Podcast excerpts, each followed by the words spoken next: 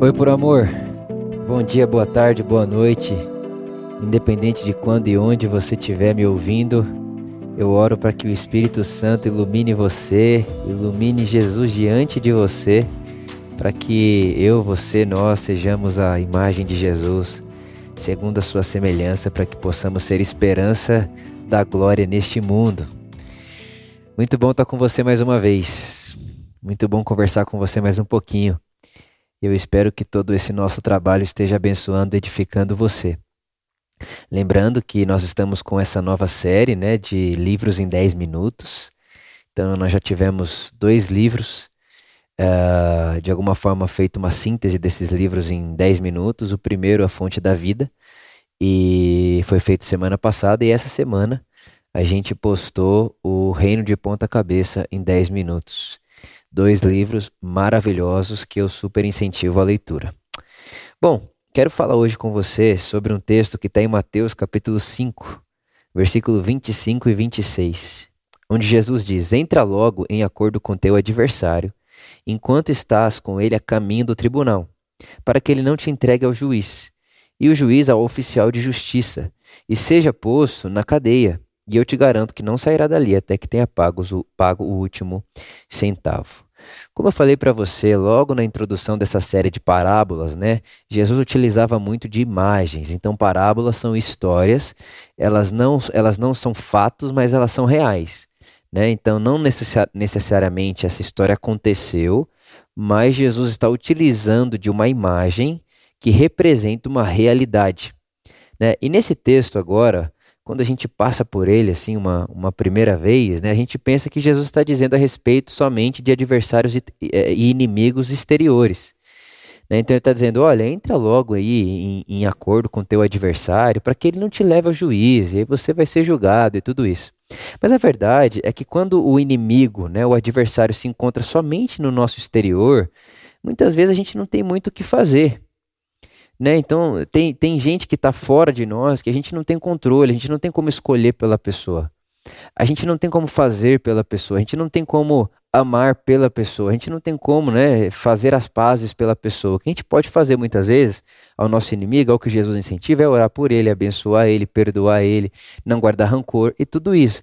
Mas eu queria propor uma leitura desse texto, dessa imagem, ah, propondo que o inimigo muitas vezes está dentro de nós. Em que sentido? A gente sabe que muitas vezes a nossa a, existe um inimigo dentro da gente que tenta de alguma maneira nos condenar, um juiz interior que nos condena constantemente e tenta nos jogar na numa prisão de auto-rejeição, de auto-insuficiência, né? Como se a, a eu não fosse suficiente, quem diz isso para mim sou eu mesmo. É tipo o Vitor julgando o próprio Vitor. Sabe? O Vitor não fazendo as pazes com o próprio Vitor. É como se o Vitor não conseguisse acreditar no Vitor. Eu não sei se isso faz sentido para você, mas em conversas pastorais, em atendimentos pastorais, eu tenho percebido muito isso em muitas conversas. As pessoas têm dificuldade de fazer as pazes com elas mesmas. Ela tem as, a dificuldade de fazer a, a, a, as pazes com aquilo uh, que ela é e ela acaba rejeitando em si mesmo, né? ela acaba se rejeitando, e, e quem rejeita ela não é o outro, é ela mesma. E obviamente é que quando ela se rejeita, ela vai para o mundo como alguém que é rejeitada. Né? Então o que, que eu estou querendo incentivar você? Eu estou querendo incentivar você a fazer as pazes com todos os altos julgamentos que você já fez sobre você mesmo.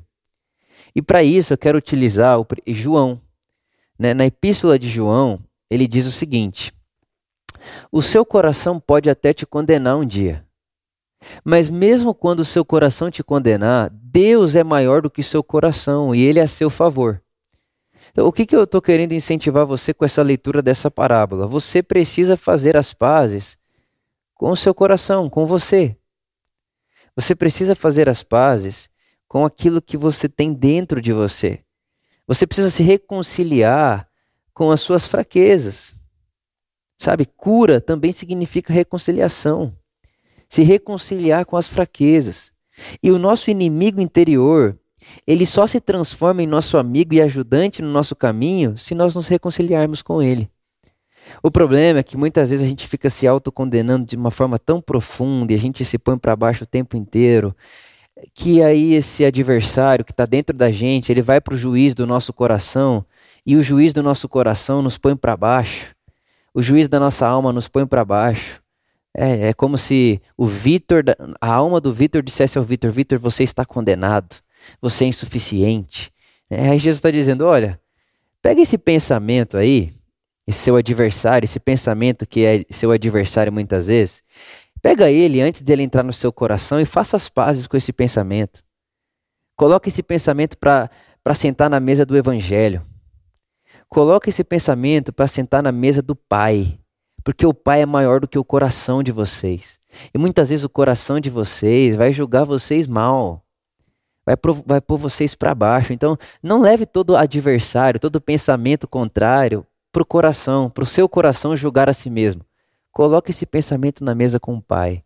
Faça as pazes antes que esse pensamento chegue no coração, para que quando ele, porque quando ele chega no coração, ele te julga e quando ele te julga, ele te inferioriza, ele te faz mal, ele te desumaniza e você se sente rejeitado, e quem está te rejeitando é você mesmo. Então faça as pazes com esse pensamento na mesa do Evangelho. Então é assim que eu queria ler esse texto com você hoje, incentivar você a pôr esses pensamentos que são adversários e que realmente temos esses pensamentos, eles vêm para nossa mente, vêm para nossa cabeça, né, e a gente não pode controlar. Enquanto eu falo isso com você, eu me lembro de de Lutero, né?